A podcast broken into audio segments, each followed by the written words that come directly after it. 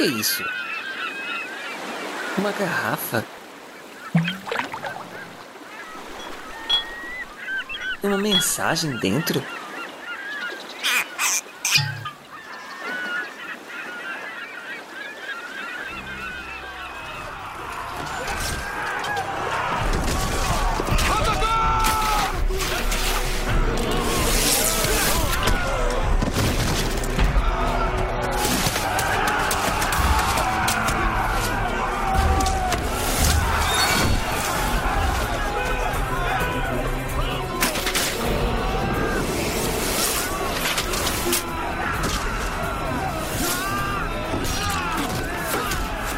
Império Romano, século I. Este é o maior império que a humanidade já viu. Os territórios se expandem por toda a Europa, passam pela África e vão até a Ásia. O sol nunca se põe no território romano.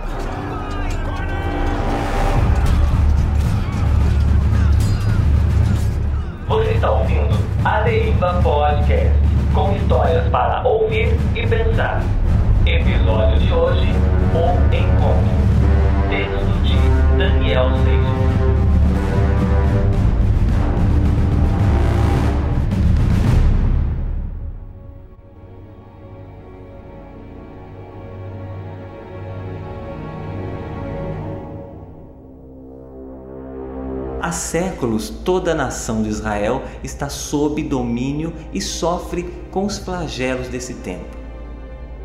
Na organização dessa sociedade, as marcas de hierarquia são evidentes e numerosas. Algumas delas, inclusive, vêm da cultura judaica. Entre os judeus, os mais respeitáveis cidadãos são os mestres do Templo de Jerusalém.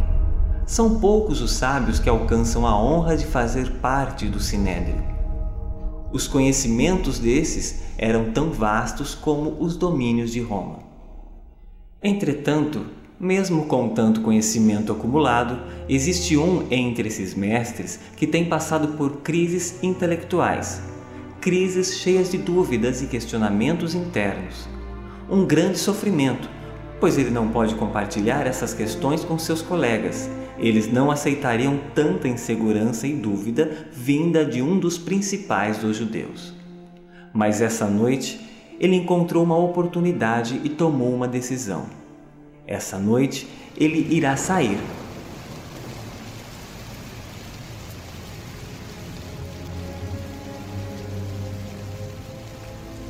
Sentado em seu quarto, deslumbrando pela janela o fim desse dia de chuva, esse é o pôr do sol mais demorado de toda a sua vida.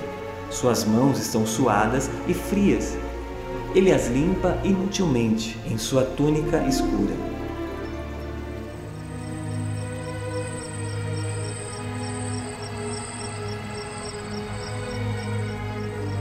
É noite, hora de partir. A escuridão é sua aliada nesse trajeto. Algumas pessoas o olham e se perguntam quem é mas o seu capuz mantém intacta sua identidade. As ruas de pedra deste lugar não são muito bem iluminadas, seu segredo está bem guardado. No caminho ele vai pensando no que vai falar, tantas dúvidas. Deus. Ele havia estudado toda a vida sobre Deus. Mas parece que ultimamente as perguntas se mostram muito mais numerosas que as respostas. Pensa em seu desespero, desespero tal que o faz visitar um homem sem pompa alguma, um nazareno que se senta com pecadores e atrai multidões, um homem sem títulos acadêmicos. Mas Nicodemos sente que pode aprender com esse mestre.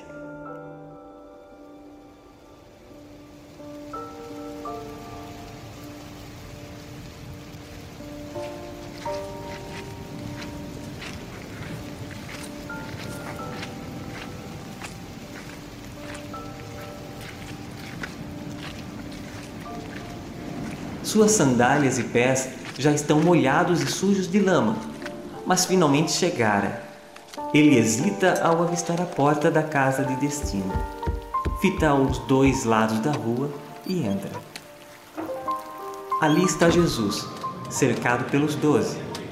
Todos estão tão extasiados com as palavras de Cristo que nem percebem a chegada do ilustre visitante.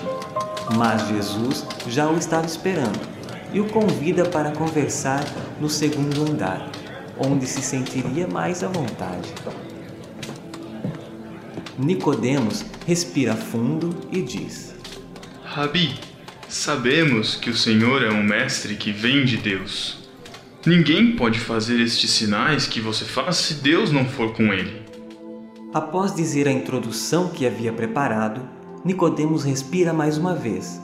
Mas antes que conseguisse expressar sua pergunta, Jesus adianta dizendo: Digo-lhe a verdade. Ninguém pode ver o reino de Deus se não nascer de novo. Nicodemos fica atordoado com esta afirmação. Sua cabeça está mais confusa que antes seus estudos, suas boas obras, seu guardar o sábado, suas ofertas.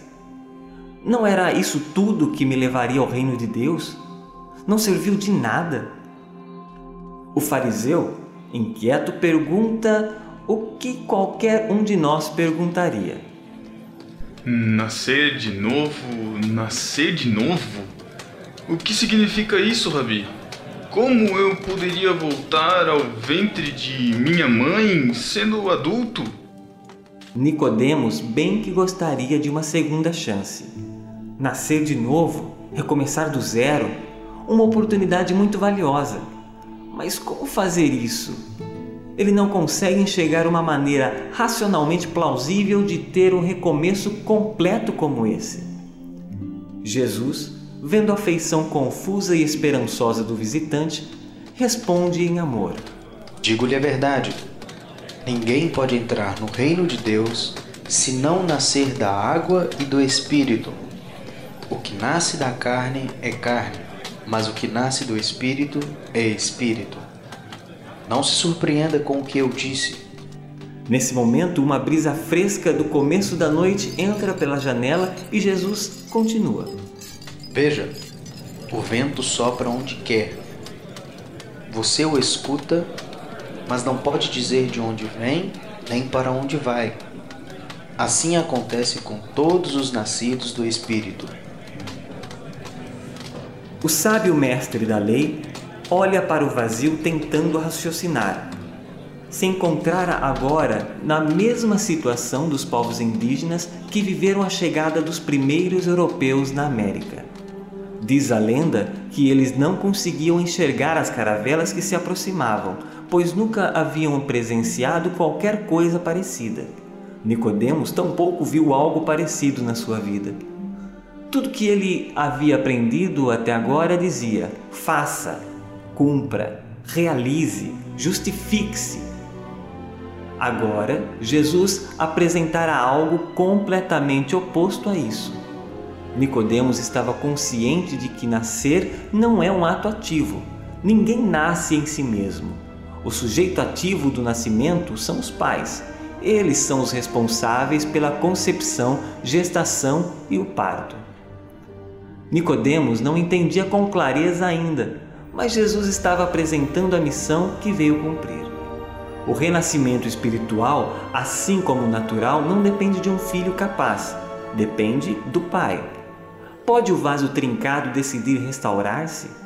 O grande Criador é o autor do novo nascimento. Apenas ele pode decifrar e entender com perfeição todas as imperfeições existentes em cada uma das criaturas.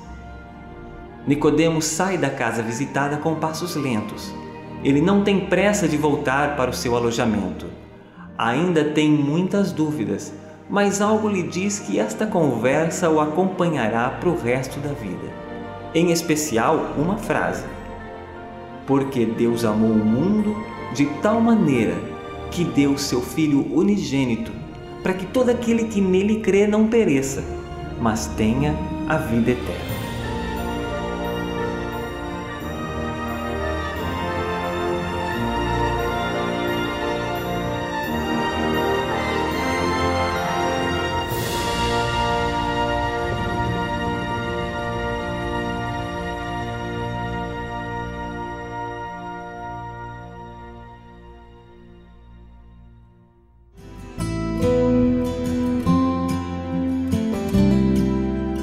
Você acabou de ouvir a Deriva Podcast, um oferecimento de nobarquinho.com.